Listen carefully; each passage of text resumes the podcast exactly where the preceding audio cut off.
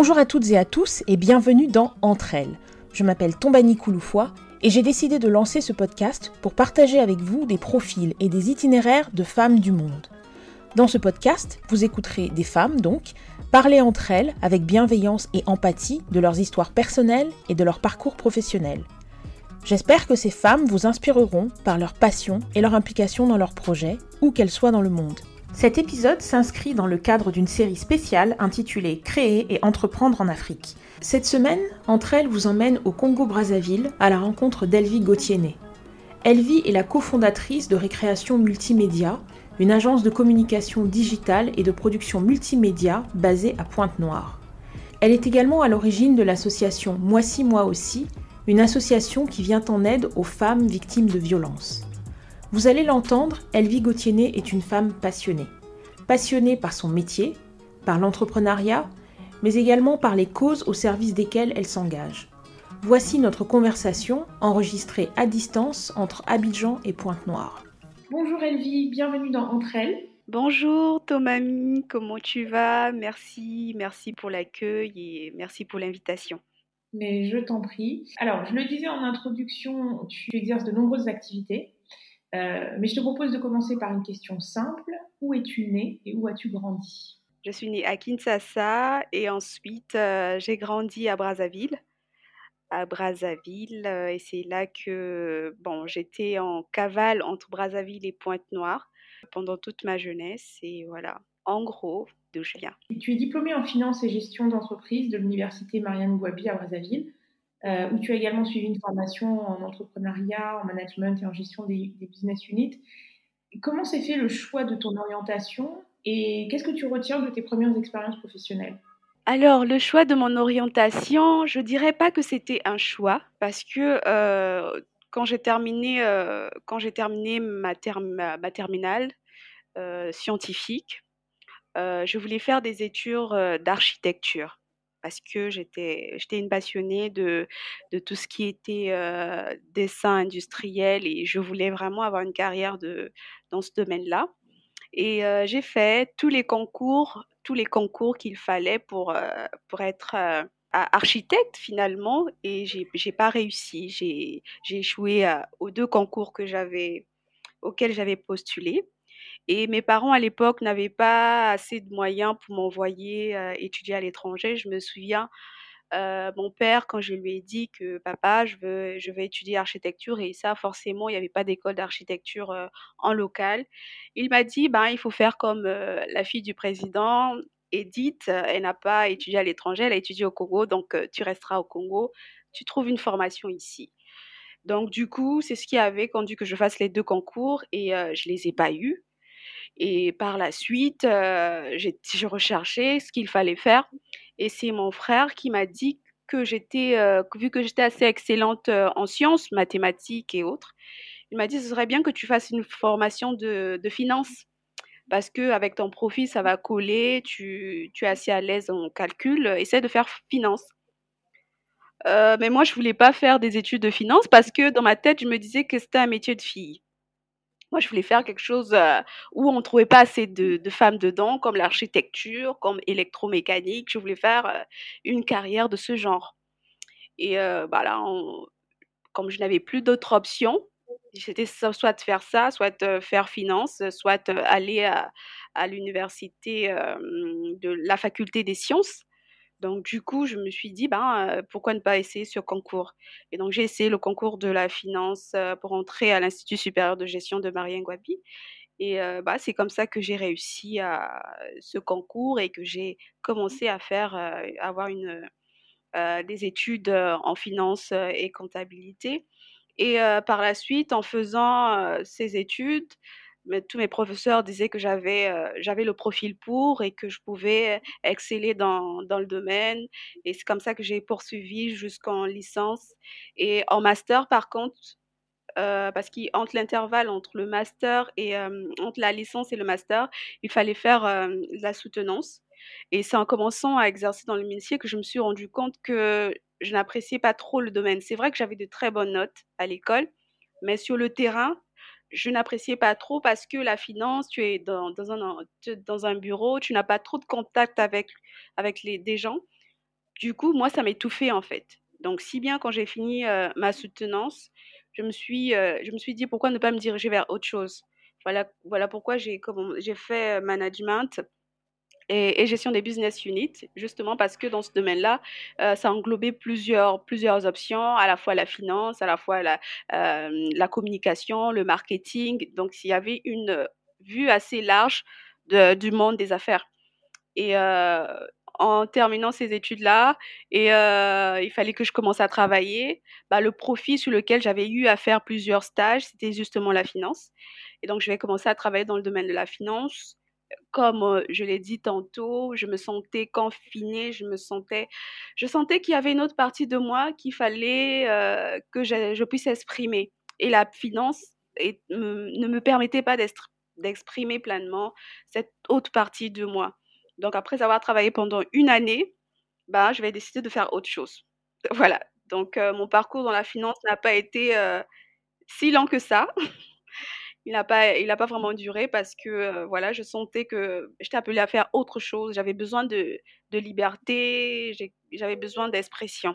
Et avant d'arriver dans le secteur dans lequel tu exerces aujourd'hui, est-ce que tu est-ce que tu t'es essayé à d'autres activités ou est-ce que directement après la finance, tu t'es lancé dans l'audiovisuel? Non, non, non. Après la finance, je me suis essayée à d'autres activités, effectivement. Euh, je me suis vraiment cherchée avant de me trouver. Je me suis vraiment cherchée avant de me trouver. Beaucoup me disaient, ben, tu, parles bien, tu as le profil d'une commerciale, pourquoi tu t'essaierais pas dans le domaine commercial? Et euh, c'est comme ça que je vais euh, aller postuler chez, hum, dans une compagnie téléphonie mobile à l'époque qui qui recrutait dans le domaine du, marketing. Et je vais travailler dedans, dans le marketing. Je vais travailler dans le département du trade marketing et force de vente.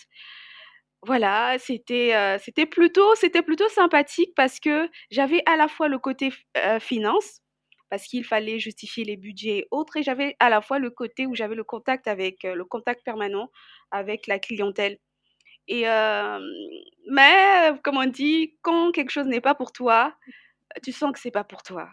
Oui, c'est vrai que j'avais des capacités, mais je sentais que c'était pas pour moi. J'ai fait, je l'ai fait pendant une année. J'ai travaillé en tant qu'agent marketeur, mais je voulais, je voulais autre chose. Je voulais, je cherchais absolument autre chose.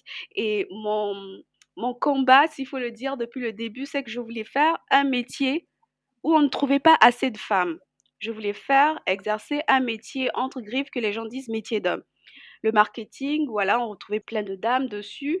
Euh, c'était pas, c'était pas plus mal, mais je voulais vraiment m'exprimer dans un métier entre griffes d'homme.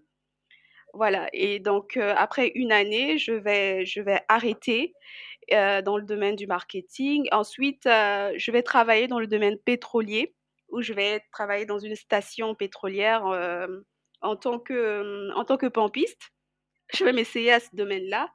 Bon, c'était un peu mon côté aventurière entre griffes, donc je vais m'essayer à ce domaine-là. Et euh, là aussi, j'avais le domaine, oui, c'était euh, un métier où il n'y avait pas assez de, femmes, il y avait plus d'hommes, mais ça, il n'y avait pas le côté créatif que je cherchais. C'était, c'était un travail à la chaîne manuelle, mais il n'y avait pas ce côté créatif que je, que je recherchais.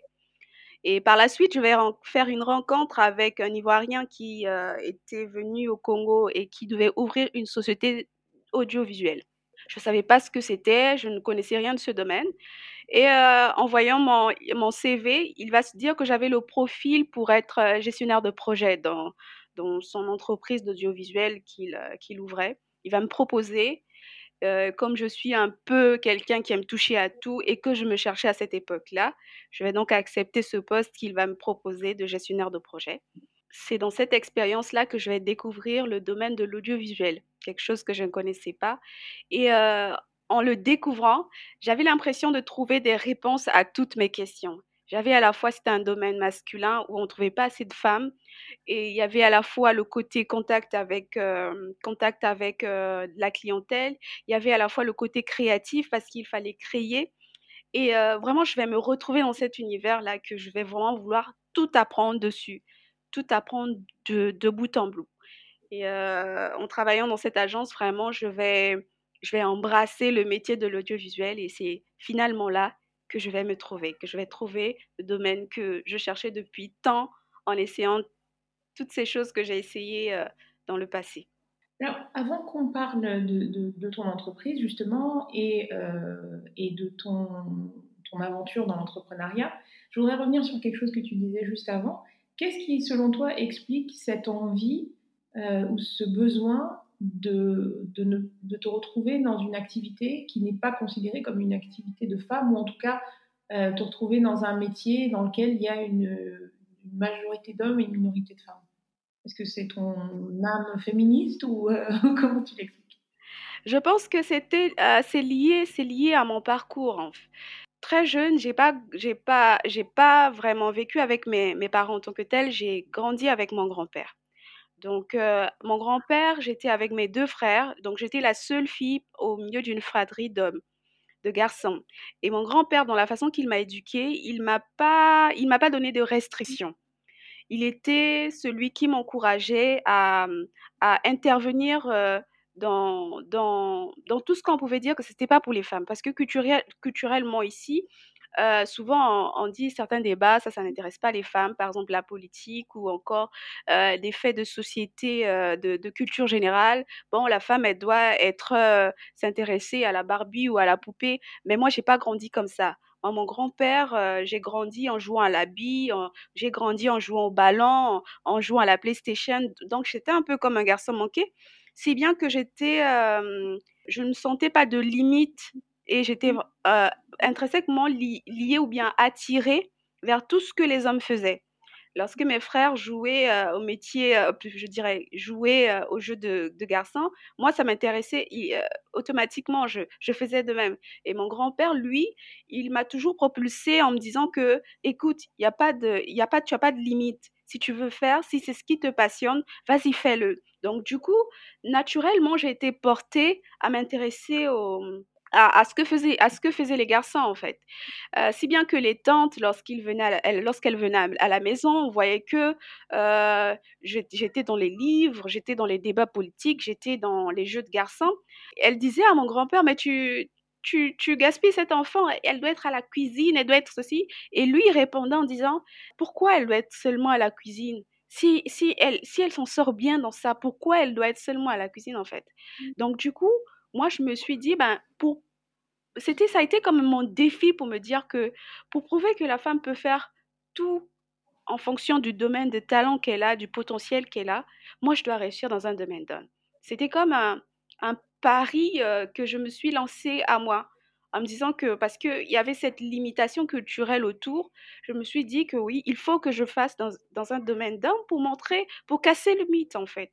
Parce que si je me retrouve à faire un, quelque chose que normalement on se disait que c'est normal qu'elle le fasse parce que c'est une femme, je ne vais pas briser un mythe, je ne vais pas changer quelque chose. Donc du coup, je voulais absolument faire dans un domaine où on ne voit pas assez de femmes pour montrer que ben, c'est possible qu'on qu'on puisse être une femme et être dans un domaine euh, entre griffes euh, qu'on dit domaine d'homme. Et aussi pour enlever ce mythe, pour dire que il n'y a pas de domaine d'homme, il n'y a pas de domaine de femme, il n'y a, que, y a que des talents exprimés, il n'y a que des potentiels à lâcher en fait. Donc c'est un peu de, un peu comme ça que cette course effrénée a, s'est faite. Alors après avoir, euh, après t'être essayé à, plusieurs domaines d'activité, donc tu le disais, tu, trouves ta voie dans l'audiovisuel et, euh, tu cofondes euh, Récréation Multimédia. Est-ce que tu peux nous parler euh, bah, de cette entreprise, de, sa mission et, et, de ses objectifs? Oui, je cofonde Récréation Multimédia. Donc, Récréation Multimédia est une agence de communication, de production multimédia et de communication digitale. Donc, production multimédia, nous sommes dans tout ce qui est, tout ce qui est production de, de support vidéo, support audio, euh, site, conception de sites internet, euh, conception de, euh, de plateformes digitales et conception graphique. Donc notre vision, notre vision, c'était vraiment de, en fait, c'est parti du, du fait que lorsque l'on voyait des productions qui se faisaient à l'étranger, bon, à l'étranger en Afrique, hein, en Afrique, et ce qui se faisait au Congo, on se disait que le Congo aussi pouvait relever ce défi en faisant autant bien et autant mieux. Donc c'est de ce battement de cœur justement d'apporter une entreprise qui, peut produire une qualité de, de, une qualité de support audiovisuel et de production de communication digitale que nous avons décidé de créer Recréation Multimédia comme dit son nom, multimédia, nous sommes dans le multimédia. Et c'est aussi, on met le côté de communication parce que on veut aussi être une, une solution innovante en apportant des supports de, de technologies innovants dans le domaine de la communication. Donc voilà, s'il faut résumer, c'est que nous sommes une agence de production multimédia. On produit tout ce qui est, que ce soit documentaire, que ce soit reportage, que ce soit film, tout ce qui est de production. Et aussi, on a le volet de communication digitale en apportant de l'innovation, en créant des, des supports des applications pour justement aider les petites et moyennes entreprises à communiquer. Donc euh, voilà un peu notre, euh, notre euh, mission, notre vision en général pour recréation multimédia.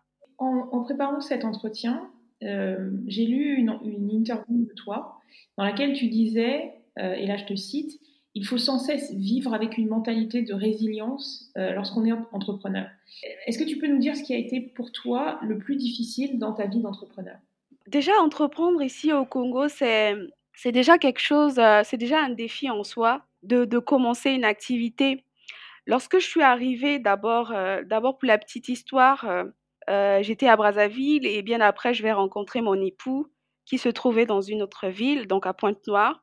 Donc, je vais démissionner de l'agence où je travaillais pour rejoindre mon époux à Pointe-Noire. Quand je vais arriver à Pointe-Noire, justement, plus ou moins, j'avais déjà découvert ce que je voulais faire. C'était de l'audiovisuel, c'était ça ou rien. Et quand je vais arriver sur la ville de Pointe-Noire, je, je ne vais pas trouver d'entreprise qui pouvait me recruter avec le profil que j'avais. Parce que plus ou moins, je savais euh, de quoi j'étais capable. Donc, du coup, les, postes qu'on me proposait, c'était des postes en tant que responsable commercial parce que j'avais une grande, euh, j'avais cette expérience en commercial. Donc, on se disait que j'étais plus apte à faire du commercial c'est de là, en fait, que justement, je me suis dit, bah, pourquoi chercher de l'emploi alors que je, peux, je peux le créer Et c'est là que Récréation Multimédia est, née. Mais les premières années n'étaient pas du tout faciles parce que d'abord, trouver de la clientèle qui va valoriser le travail que tu fais. Et ça, c'était vraiment un défi au départ, c'était de comment, en fait, accepter que la clientèle puisse valoriser ce que tu fais. Surtout lorsqu'on te voit que tu es une femme qui le fait on se dit que c'est facile parce qu'on voit, ben oui, c'est une femme qui le fait, ben certainement c'est facile. Donc c'était vraiment ça mon défi au, départ et du, fait aussi que j'avais un personnel et euh, comment trouver de la clientèle et quand bien même tu trouvais de la clientèle, c'était des pratiques ou bien euh, des, concessions qui pas, qu'on te demandait de faire, qui n'allait pas en rapport avec tes, tes, valeurs, c'est les valeurs que tu prenais. Donc, il fallait avoir à la fois du caractère pour se faire accepter et du caractère pour accepter les prix que tu donnais, en fait. Parce que toi, tu viens avec cette, ta vision, tu sais, tu connais, tu valorises le travail que tu as, mais en face, la clientèle n'est pas forcément ne comprend pas forcément pourquoi de tels prix pour une telle prestation, parce qu'ils n'ont pas implémenté la nécessité de la communication. Donc il fallait à la fois avoir cette poigne et ce caractère pour euh, imposer, pour imposer, euh, pour imposer euh, le rythme que tu veux imposer. Et je me rappelle qu'au départ, on avait un client qui était le seul gros client qu'on avait et avec qui, qui permettait justement de, de, de, de faire face à toutes nos charges. Et ce client va, me demander justement de commencer à glisser des pots de vin. Mais moi, par rapport à, ma, par rapport à, à mes valeurs, pour moi, c'était c'était pas faisable. Donc, du coup, lorsque j'ai dit non à ce client, et ce client m'a dit, bon, écoute, comme tu dis non, on va voir, on va voir où tu auras encore des clients dans, dans cette ville et la porte va, va m'être fermée. Donc, du coup, la porte va être fermée et les clients, ça parle entre eux et tu te retrouves sans clients, un personnel et des charges, à, des charges auxquelles tu dois faire face. Et du coup, la solution que moi j'avais eue, c'est de repartir sur le monde du travail.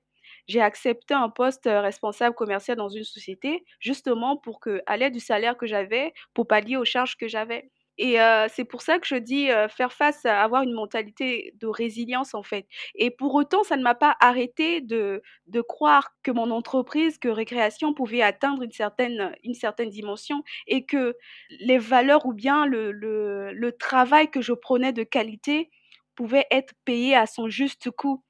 C'est vrai que les premières années ont été très difficiles. Comme je disais, j'ai dû repartir dans le monde du travail alors que tu étais entrepreneur, travailler en même temps, tu travailles, tu finis à 18 heures et tu dois jongler avec l'agence, tu dois et c'était pas du tout facile pour moi de gérer ces deux vies en même temps. Et par la suite, lorsque j'ai réalisé que ben mon âme d'entrepreneur était plus grande que mon âme de travailler dans une agence, euh, dans une entreprise, j'ai démissionné de nouveau pour vraiment, je me suis dit, ben, écoute, soit tu fais respecter le travail que tu as et que tu trouves les clients qu'il faut, qui vont te payer à ta juste valeur, soit tu continues à te, te cacher en fait. Donc du coup, j'ai démissionné de nouveau de cette entreprise et ça, c'était euh, le coup de grâce pour ma famille parce que ma mère ne l'a pas compris. Elle a dit, mais attends, ton truc euh, que tu fais des caméras là, de, c'est quoi ça? Tu, tu démissionnes d'un endroit où tu peux tu as tu as la santé assurée, tu as tu as une garantie pour aller dans une aventure de quelque chose où tu ne sais même pas si tu auras vraiment des clients. Et ça, c'était une décision très dure à prendre parce que euh, au départ, mon époux, même, il n'était pas OK. Il s'est dit non, mais écoute, tu peux continuer à faire les deux hein, jusqu'à trouver une certaine stabilité. Mais pour moi, je me disais, il fallait que euh, j'avais une phrase dans ma tête qui se disait si moi-même je prends pas des sacrifices pour ce que pour ce bébé pour récréation, personne ne fera des sacrifices pour ça. Si moi-même je ne je n'ose pas sauter les deux pieds, personne ne sautera les deux pieds pour moi. Donc du coup, c'était euh, même pour l'entreprise où je travaillais, où j'ai démissionné, ils m'ont pris pour une malade quoi. Ils m'ont dit mais attends, tu peux faire les deux. Moi, j'ai dit non, il faut que je, je me mette à 100% pour récréation. Il faut que je me batte pour ça, pour ensuite que, pour, pour que ça marche. Au moins que j'aurais mis toutes mes chances dessus pour que ça marche. Et euh, je me rappelle, mon directeur euh, administratif m'a dit, mais je sais pas, tu pètes les plans en fait. C'est pas possible. Ici, tu avais une carrière euh, où tu pouvais monter les échelons, mais pourquoi tu, pourquoi tu, moi j'ai dit, l'appel Chacun vient sur Terre pour un appel qu'il a reçu. Et l'appel pour l'entrepreneuriat, l'appel pour ce que je pouvais enfanter de mes propres moyens était plus grand que enfanter dans, dans une entreprise. Et euh, c'est quand ces vents et marées, quand la famille, quand, euh, quand tout le monde qui ne me comprenait pas, même ceux qui travaillaient avec moi, mes, mes employés, ils se disaient, mais elle a pété un plan, elle devient folle, c'est la crise, c'est la crise économique, elle démissionne de là-bas pour, et puis c'est ça qui nous, qui l'aidait à, subvenir à toutes ces charges pour, euh, non, ça va pas chez elle. Mais le fait que je l'ai fait, ça m'a donné plus de courage en fait, et aujourd'hui la situation elle est, elle est beaucoup plus différente. Euh, et ces personnes qui disaient que je pétais les plans en voyant le résultat se disent que bah oui, finalement, elle avait peut-être raison de le faire. Et j'ai eu en fait cette... Aujourd'hui, c'est pour moi une fierté, surtout quand je vois ma mère vraiment venir à l'agence ici ou bien voir mmh. ce, que, ce, qui a été, ce qui a été fait et me dire que ouais, tu avais raison de démissionner, que tu avais... Pour moi, ça me... C'est pour ça que je parle de résilience en fait. C'est d'accepter à un moment de partir à contre-courant quand tout le monde se dit que tu dois partir à gauche et que toi tu vas à droite et que tu y crois dur comme caillou en fait, que tu te dises que oui, je mets toutes mes cartes en jeu pour qu'il y ait que ça donne du résultat. C'est ça en fait que pour moi j'appelle de la résilience parce que c'est pas facile. C'est pas facile. Ben si c'était facile, tout le monde l'aurait fait. Mais c'est quand c'est difficile et qu'on le fait et que le résultat il est positif que ça donne du courage à ceux qui t'ont vu faire ce parcours de, de, de croire eux aussi qu'ils peuvent faire quelque chose de, de différent. Tu, as touché à deux thèmes qui peuvent être euh, des obstacles majeurs à, la réalisation d'un potentiel personnel. C'est donc d'abord la corruption et puis, euh, et puis la, misogynie.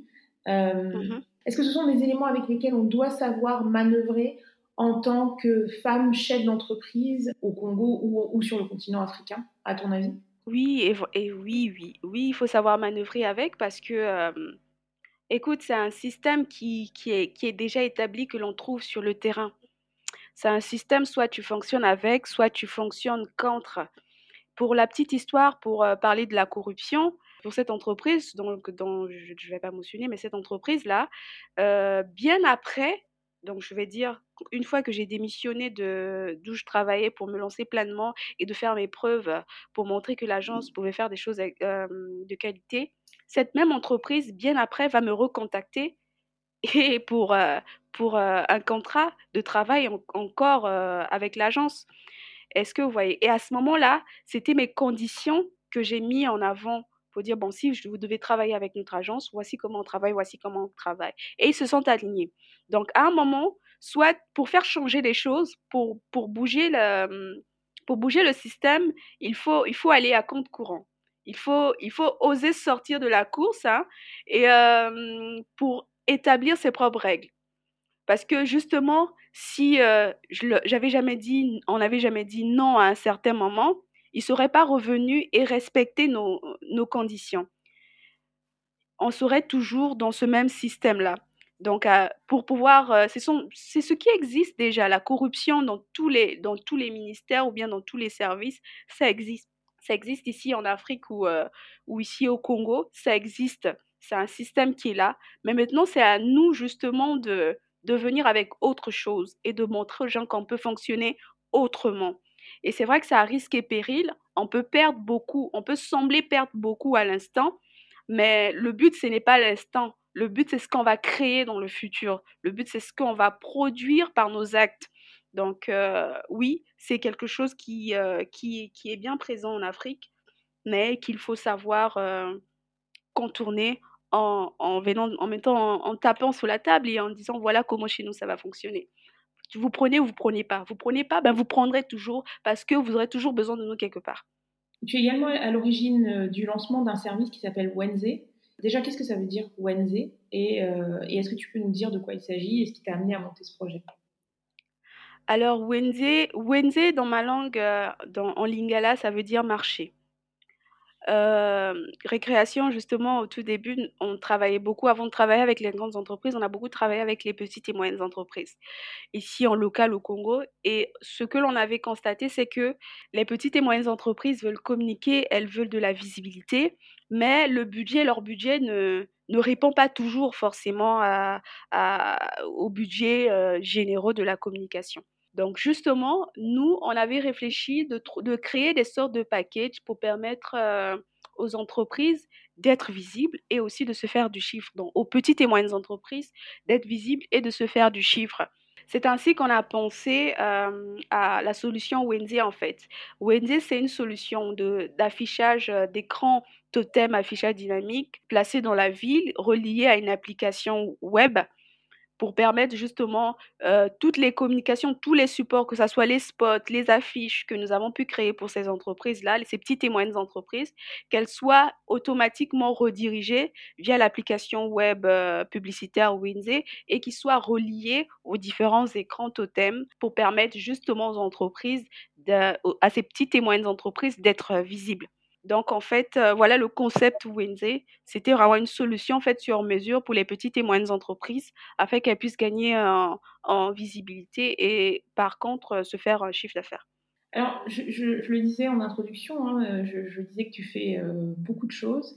Et donc, en plus de ton activité professionnelle, on le voit là d'initiatives de, innovantes comme, comme Wenze. Tu es également euh, très engagé au niveau du, secteur caritatif. Et je voudrais qu'on parle euh, donc d'une association que tu avais lancée en 2015 qui s'appelait euh, Moi si, moi aussi. Est-ce que tu peux nous dire bah, déjà d'où vient le nom et ensuite quelle était la mission de cette association? Alors, moi si, moi aussi. moi si, c'est toujours dans ma langue nationale qui s'appelle, ma, ma, langue nationale, le lingala. Moi si qui veut dire femme. Donc, ce qui veut dire femme, moi aussi. En fait, euh, moi, si moi aussi, c'est un projet qui est né particulièrement, euh, voilà, de ma propre histoire personnelle d'abord et euh, par la suite, le projet, est né. Lorsque je vais avoir, 15 ans, je vais avoir une, une agression sexuelle dans le cadre scolaire, donc par des par quelqu'un avec qui j'allais dans la même école et ça va me donner un certain dégoût de, de, moi, de mon corps, de qui j'étais en tant que femme. Et déjà, il y avait cette appréhension de, du fait de la façon dont j'ai grandi. J'ai grandi dans un milieu masculin et que certaines femmes disaient oui, les femmes font pas ci, font pas ça. Et le fait que je puisse vivre encore cette agression sexuelle, ça va me donner un certain dégoût de, de, de ce, de ce que l'on me présentait de la femme. Pour moi, j'avais cette image que la femme, c'était quelqu'un de faible, qu'on doit juste à, abuser. Et j'avais vraiment ce dégoût de mon corps, ce dégoût de qui j'étais en tant que femme. Et ma perception de la femme était vraiment biaisée. Et lorsque je vais, c'est justement lorsque je vais me marier en 2015, que voilà, je vais rencontrer mon époux d'abord lui, il va percevoir en moi une femme, il va, il va vraiment, il va vraiment croire en moi, croire en la personne que j'étais. Et la relation avec lui était vraiment différente.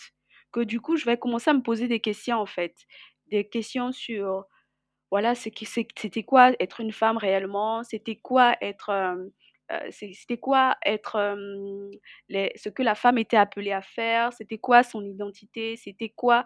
Je, vais vraiment me poser cette, question. Et pour la petite histoire encore, lorsque j'ai vécu toute petite avec ma mère ou avec des femmes que j'ai eu à voir dans mon entourage, j'ai vu beaucoup de violences conjugales, j'ai vu des femmes être battues, être être marginalisées, être réduites à rien, que du coup, j'avais vraiment cette image très biaisée de la femme. Et en me mariant, mon époux, il était tout à fait différent. C'était quelqu'un qui me, qui me poussait à, à, à, réaliser mes rêves, à avancer, à faire, à, vraiment m'accomplir. Du coup, je me suis vraiment posé la question sur ce qu'est été une femme. Et c'est en cherchant des réponses à ces questions que le concept moi si moi aussi va naître en fait. En trouvant les réponses le concept Moi si, moi aussi va naître en fait. C'était pour permettre à toutes ces femmes justement qui, qui ne se voyaient plus comme une femme. Parce que, comme je viens de vous le dire, moi si, moi aussi, ça veut dire femme, moi aussi. Qui ne se voyaient plus comme une femme, de retrouver leur identité de femme, de retrouver, euh, de retrouver leur, euh, leur confiance en soi, accepter de nouveau leur corps, accepter de nouveau leur identité et euh, de comprendre qu'elles sont aussi appelées à briller, qu'elles ont du potentiel, qu'elles ont des talents et à les exprimer. C'est vraiment de, de remettre cette, de ce, ce rééquilibre-là, de rééquilibrer les choses, de faire comprendre que les femmes, la femme n'est pas, euh, pas un paillasson, la femme n'est pas euh, le sexe faible comme on dit, qu'on doit abuser, qui doit rester à la maison pour pondre des enfants, mais la femme c'est plus que ça. La Bible, pour ceux qui lisent la Bible, disent que la femme a été créée de la côte de l'homme ça veut dire qu'elle doit être à côté de l'homme. Euh, il y a cet adage qui dit que derrière un grand homme se cache une grande dame. Non, c'est pas vrai ça. C'est au côté d'un grand homme, il y a une grande femme. La femme n'a pas été tirée de la colonne vertébrale de l'homme pour qu'elle soit derrière l'homme. Elle doit être aux côtés de l'homme. Donc du coup, c'était vraiment pour rétablir cette vérité que euh, la culture, le poids de la culture, le quoi, le, le, la, la, le, la mal compréhension du fait que l'homme soit le chef de la femme est venu en fait mettre un peu une zizanie en fait dans, dans, dans, notre culture et mélanger tout en fait. Que certaines femmes se sont retrouvées à ne pas exprimer qui elles sont, à, subir des, violences conjugales, à subir euh, euh, des violences euh, dans le cas de la famille. Et tout ça passe comme ça et que personne n'en parle, personne, personne ne dit que c'est pas normal, personne et que les enfants soient là à, subir ce genre de choses. Donc vraiment, moi, Simon aussi est né de, est né de tout ça pour rappeler que la femme a une identité et qu'elle doit être productive aussi pour rappeler que la femme, euh, elle peut être autonome et pour rappeler que les hommes et les femmes peuvent euh, fonctionner ensemble. Ensemble parce que c'est ensemble qu'on doit faire les choses. Et non que l'un soit, soit, soit moindre que, que l'autre. Donc c'est vraiment, euh, c'est vraiment de, toute cette, de ce vécu que j'ai eu à vivre, que les femmes autour de moi que j'ai vu vivre, que c'est vraiment en réponse à tout ça que, moi, si moi aussi, euh, été née en 2015. Je te remercie d'avoir euh, d'avoir partagé ces éléments de ta vie personnelle.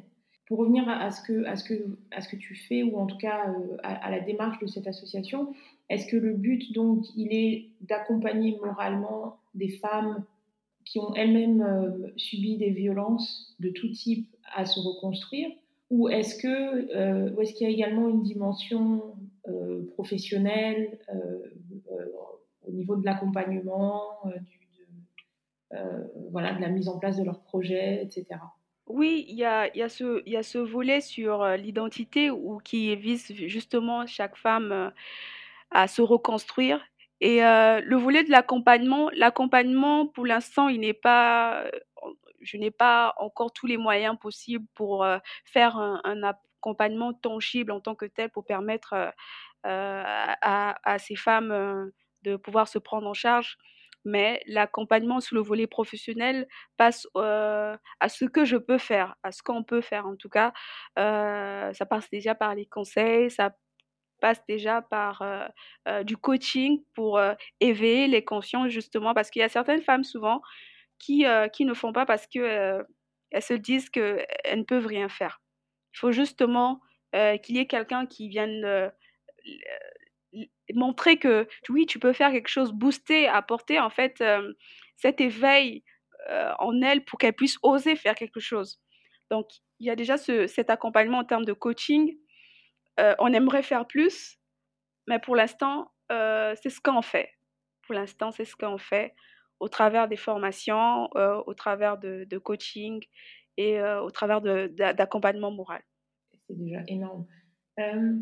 Je vais élargir un peu la, la, conversation et, te, poser euh, une question qui me vient là en t'écoutant. Euh, en 2017, il y a eu ce mouvement euh, qui a pris une ampleur internationale, qui a démarré aux États-Unis, qui s'appelle MeToo. Mm-hmm. et donc, donc, le mouvement a démarré aux États-Unis. Il a ensuite, on, l'a vu se développer dans d'autres pays. Et, mais il y a des pays où, il n'y a pas eu de MeToo. Euh, j'ai eu une, invitée euh, japonaise euh, récemment dans le podcast, Kaoko Mani Watanabe, qui disait au Japon, on n'a pas eu de, mouvement MeToo, c'est pas parce qu'il n'y a pas de violence ou de choses répréhensibles qui se sont passées au Japon, mais culturellement, on n'a pas eu de, encore, en tout cas, de MeToo. Il y a eu en Afrique des tentatives à ce moment-là, en fait. J'ai vu notamment dans le cinéma, il y a des, des actrices, des réalisatrices euh, qui sont montées au créneau pour dénoncer des choses qui leur étaient arrivées, mais il n'y a pas eu ce mouvement raz-de-marée comme on a vu euh, aux États-Unis ou ailleurs. Est-ce que tu penses que, euh, que l'Afrique ou que, ou que certains pays africains, peu importe, auraient besoin ou bénéficieraient d'un MeToo également Excuse-moi de rigoler au début. Tu sais, euh, par rapport à, aux exemples que tu as pris pour euh, les États-Unis, plus ou moins, la, la, culture, la culture qui règne déjà dans ces, dans, dans ces États-là, c'est une culture déjà libérale où les, les gens euh, n'ont pas froid aux yeux pour dire ce qu'ils pensent ou ce qu'ils ont vécu. Il y a déjà ce B à bas là. Et nous, ici en Afrique, nous avons une euh, culture plutôt euh, conservatrice où il y a certaines choses qui sont encore très tabous. Parler de sexualité, euh, c'est encore très tabou. Quelqu'un qui vient, qui vient, tu peux avoir l'initiative de dire que oui, on va le faire, mais les gens, même les victimes qui sont en face, ne vont pas oser le dire parce que elles ont peur du regard que les gens auront sur elles. Ah oui, c'est ah, c'était une femme violée. Ah oui, oh, c'est une femme battue dans son foyer ils ont encore peur. Les gens peuvent, euh, les gens peuvent le dire en comité restreint, tu vois, en comité restreint, hors caméra, hors médias sociaux, les gens peuvent le dire. Mais lorsqu'il s'agit qu'il y ait des visages sur des mots, là, les gens ne sont pas encore ouverts, ouverts à vivre ça, ouverts euh, à exploiter cela parce qu'il y a encore le regard des gens, le regard de la culture. Une femme qui viendra dire que mon mari me bat, c'est exposer son mari. Une fille qui va dire que j'ai été violée par mon père, c'est exposer mon père. Une fille qui va venir dire j'ai été violée par mon instituteur, c'est exposer l'instituteur. On a encore cette culture de conserver, conserver les vices. Et c'est en partie aussi quelque chose qui, qui fait que les vices continuent à se faire parce que on n'ose pas en parler en fait. On n'ose pas en parler. On n'ose pas en parler, on a peur du regard, on a peur de ce que les gens vont dire. On va dire qu'est-ce que les gens vont penser, euh, voilà. Donc il y a ce il y a ce poids de la culture qui nous qui nous contraint. Dernièrement, je, je faisais un ras-le-bol. Il y a une dame qui vient qui, qui a fui son foyer parce que son mari la battait. Elle a fui son foyer. Elle, va voir sa famille pour dire que ah, moi je repars pas chez mon mari, je risque de perdre ma vie. Et sa famille lui dit repars. Parce que cet homme t'a épousé, euh, tu penses que les couples qui durent longtemps, ils durent longtemps pourquoi? Il y a toutes sortes de problèmes dans les couples, il faut supporter. Déjà, quelqu'un qui vit dans un environnement comme ça, ou même sa famille euh, couvre ce genre de mal, penses-tu qu'une personne comme ça aura le courage d'aller le dire au dehors?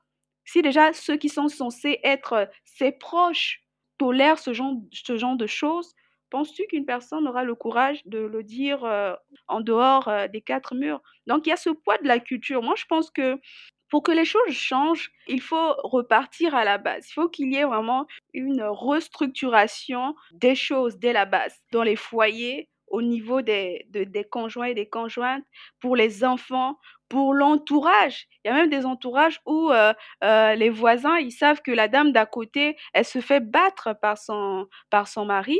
Et le voisin peut se dire, je prends l'initiative d'aller voir la police pour dire que cette femme est tout le temps torturée par son mari. Mais lorsque la personne va voir la police et que la police arrive pour dire, Madame, êtes-vous torturée par votre mari? La dame nie parce qu'elle a peur. Donc on vit dans une situation, dans une société où il y a la peur qui afflue, il y a le regard des autres qui, prédomine. Tant que ces choses-là ne seront, aura pas, on n'aura pas prêché pour dire que voilà, telle chose est anormale. Si vous vivez ça dans vos foyers, dites-le parce que ça permettra aussi de guérir vos bourreaux, que vos bourreaux qui le font puissent arrêter de le faire. Tant que les gens ne comprendront pas que dénoncer ce n'est pas mauvais de dénoncer, mais c'est une façon de, euh, de régler le problème. Tant que les gens ne comprendront pas ça, mais dans notre culture, ça sera toujours tabou. On n'en parlera pas, on ne le dira pas. Pour rejoindre ce que tu dis par rapport au 8 mars de, ce mois, il y a un institut ici euh, au, dans le pays qui a fait un documentaire sur les situations que rencontrent les artistes il y a la promotion canapé, il y a le viol, il y a, il y a tout ça. Et ça, ils, ont, ils l'ont fait sous forme de documentaire où ces artistes ont eu le courage de parler. Oui, après, après ça, il y a eu des femmes qui ont eu le courage de témoigner, mais tant qu'il n'y a pas des gens qui le vivent, qui osent montrer leur face, leur tête pour dire que moi je l'ai vécu, c'est X qui me l'a fait, ce n'est pas bien, les autres n'auront pas le courage parce qu'ils vont se dire ah mais je vais aller parler là-bas, comment je vais on va on va me faire du mal. C'est une partie qu'il faut régler et deuxième partie c'est que le suivi de tout ça. Une fois que les victimes auront dit que oui, moi j'ai vécu de la violence et tout, qu'est-ce qui garantit à ces personnes qu'elles seront protégées?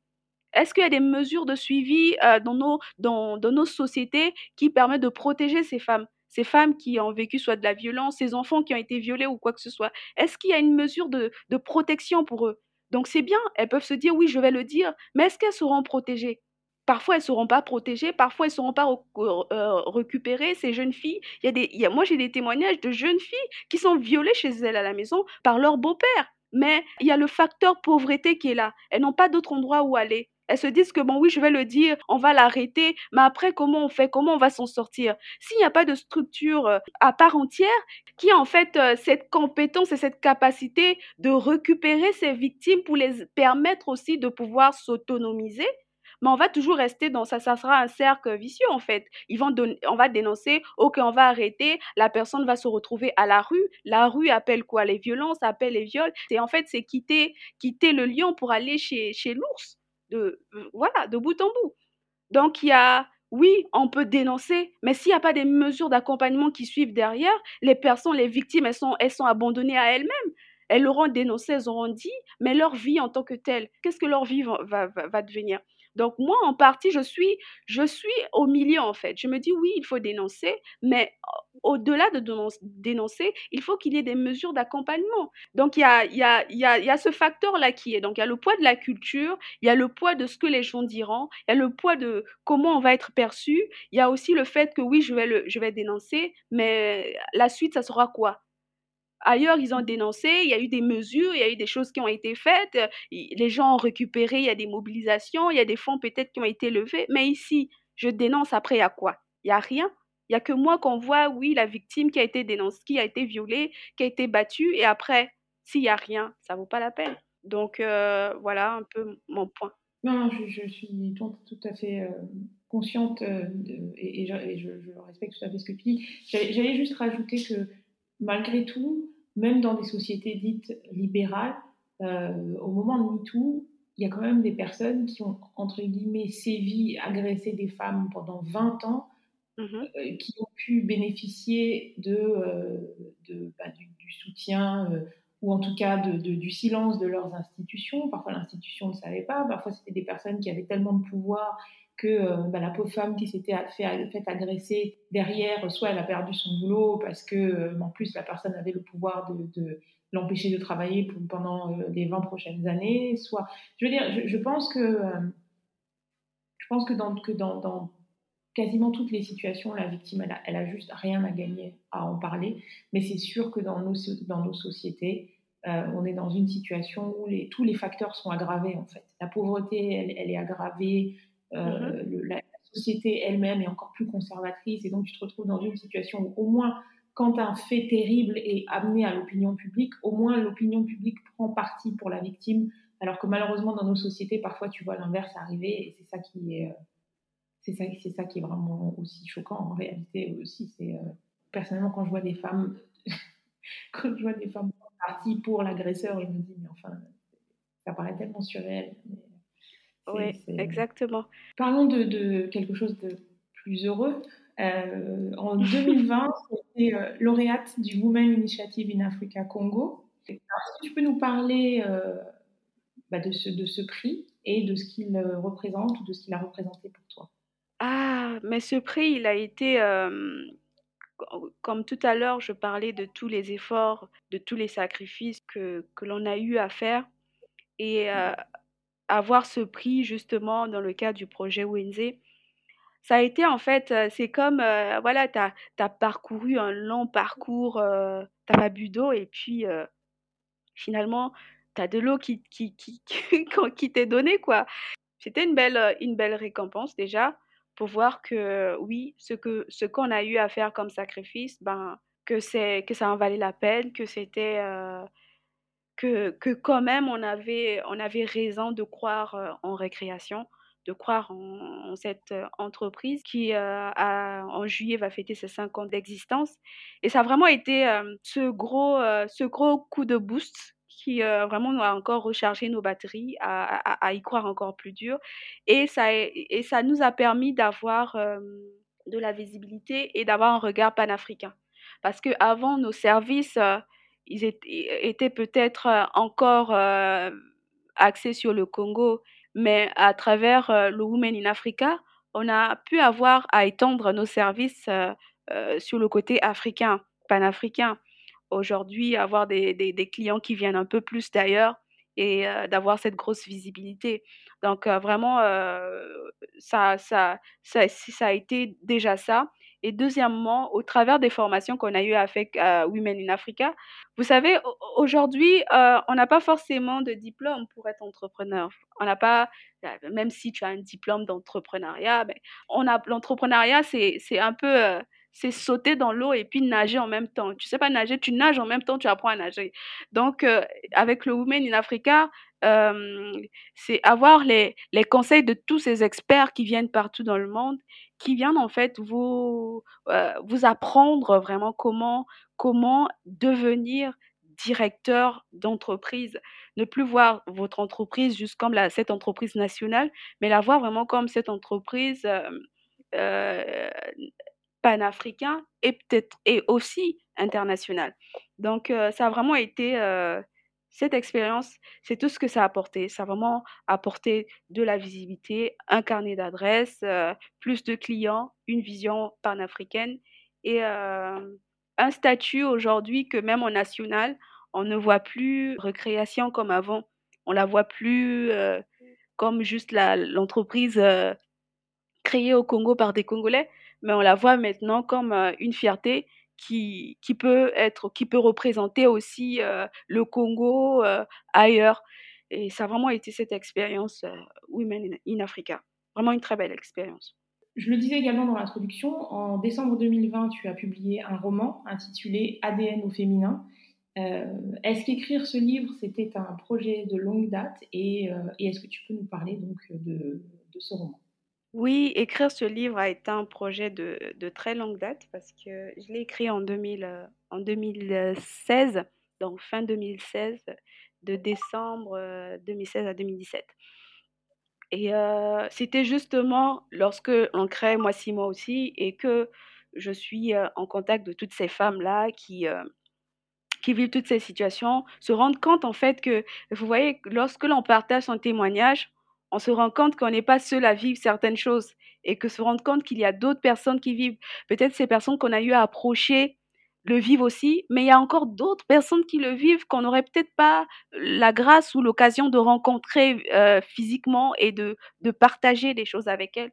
Et donc, euh, c'est en, voyant toutes ces femmes, on, était en contact de tout ce qu'elles vivaient, de tout ce qui de tous les a priori qu'elles avaient et tout, que pour moi ça a été comme ça a été comme euh, un poids lourd sur mon cœur. Je me disais mais si celles que j'ai pu voir le vivent, il y a certainement d'autres partout dans dans le monde qui le vivent, mais qui euh, qui ont juste besoin qu'on leur dise un mot, qu'on leur donne une phrase de réconfort, qu'on leur fasse réaliser qu'elles sont qui ont juste besoin de d'une de, parole de réconfort. Donc du coup, euh, je, c'était comme ça montait dans mon cœur. Et dans la même occasion, j'étais enceinte. L'échographie disait que j'étais enceinte d'une fille. Donc du coup, je me suis dit, mais quand ma fille, voilà, c'était le délire de la femme enceinte, quoi. Je me dis, mais quand ma fille naîtra, qui lui parlera, qui lui dira quelque chose de, euh, pour qu'elle ne vive pas ce genre de situation? Pour, Voilà, j'étais vraiment dans, dans ce mood-là que du coup j'ai commencé à écrire écrire tout ce que j'aurais aimé dire à ces femmes qui vivaient des choses, à ma fille qui naîtra. Et j'étais vraiment dans cette, dans cette dynamique-là. Et bon, après, quand je vais mettre au monde, c'était pas une fille, c'était un garçon. Mais le livre était déjà né, le livre était là. Et du coup, je suis allée à la recherche d'une maison d'édition. Je voulais pas m'auto-éditer. Je voulais vraiment que ça soit une œuvre qui reste parce que je me dis que au-delà de tout ce que l'on fait de notre passage sur Terre, ce qui restera, ce sont nos œuvres. C'est ça qui définira qu'on est passé sur Terre. Donc, du coup, je voulais vraiment être édité par une maison d'édition. Et donc, de 2017 à 2019, j'ai envoyé à plus de 15 maisons d'édition. J'ai eu des refus, voilà, oui, trop féminisme, ce message, trop ceci, trop cela, trop cela. Et euh, c'est en 2000, euh, c'est en fin 2019 que voilà, la maison d'édition G d'encre va me répondre favorablement, va aimer le, le, le, le, bouquin, l'écriture telle qu'il a été fait. Et euh, c'est dans cet élan qu'on va se lancer pour l'édition de, ce, de ce livre qui va paraître en décembre 2020. Donc voilà, donc c'est parti vraiment de, de ces discussions que j'avais avec ces femmes-là qui vivaient des situations de viol, de manque de confiance, de, de mépris, que vraiment j'ai voulu apporter une solution. Je me suis dit, mais celle-là, j'ai eu à les rencontrer, mais il y en a d'autres que je rencontrerai peut-être jamais. Mais les mots sont une partie de nous qui peut voyager au travers du temps et au travers, euh, au travers le monde. Je peux être ici, mais mes mots parcourent la planète Terre et va toucher quelqu'un à l'autre bout de la Terre. Donc pour moi, c'était cette œuvre que, que je voulais vraiment laisser pour toutes ces femmes que j'aurais peut-être jamais l'occasion de rencontrer, mais que je rencontrerai peut-être par mes mots. Je voudrais terminer euh, sur une double question. La première, euh, quand je rencontre des personnes comme toi qui font beaucoup de choses, euh, mhm. je suis toujours intriguée par la, façon dont elles arrivent à gérer leur temps mhm. pour produire autant de choses et, et, être, être, productive. Alors, je me demande si, tu, si tu, tu, tu suis un emploi du temps très strict, si ça veut dire que tu es très organisée ou, euh, ou si quand tu fais quelque chose, bah, ça veut dire que pendant cette période-là, quelque chose d'autre est en sommeil. Comment tu es organisé? Euh, je ne fonctionne pas par emploi du temps fixe. Aujourd'hui, je fais ci, ça, ça, ça. Je fonctionne par saison. Je sais que chaque chose que je le fais, je le fais par saison. Je sais que par exemple, euh, voilà, la période de temps à temps, c'est la saison de tel et tel projet. Je vais me focaliser sur ces projets-là parce que je sens dans mon cœur que c'est la saison de ces projets-là. Parce qu'il y a une chose, il y a un adage qui m'a toujours porté, c'est que dans tout ce que l'on fait, il faut que ce que l'on fait arrive au bon moment. Trop tôt, ce n'est pas le temps. Trop tard, ce n'est plus le temps. Là, je vais, je vais mettre mon côté chrétien. Mais je m'arrange toujours à, à prier, savoir quels sont les projets de la saison que je passe. Si je sais, j'ai identifié que j'ai une, toute une liste des projets que je dois faire, mais dans toute la liste des projets que je dois faire, j'ai des projets que je sais que qui doivent être rendus visibles à une certaine saison, à une certaine période. Et en fonction de ces priorités-là, je priorise ces, ces projets qui doivent, euh, qui doivent voir le jour. Et aux côtés de ça, il y a l'équipe. Je me fais entourer. Je suis entourée de personnes qui, euh, qui me portent et qui, euh, qui me déchargent. Il y a des choses que je peux piloter où je sais que ça, il n'y a que moi qui dois faire, mais il y a des choses que je délègue aux personnes qui captent la vision, la vision de la chose. Voilà pourquoi, en, tant que quelqu'un qui, qui, doit faire beaucoup de choses, il faut savoir se faire entourer et de savoir communiquer sa vision aux gens qui nous entourent. C'est important. Lorsque les gens captent ta vision, les gens sont prêts à, à, à, à mettre tout ce qu'il y a en œuvre pour, euh, pour que la chose soit faite. Donc, savoir se faire entourer, avoir l'équipe qu'il faut pour chaque projet. Pour chaque projet, j'ai l'équipe qu'il faut. Il y a des choses aujourd'hui qui voient le jour, mais qui ont été préparées il y a 2, 3, 4 ans, mais qui voient le jour maintenant parce que c'était la saison pour que ces choses soient visibles.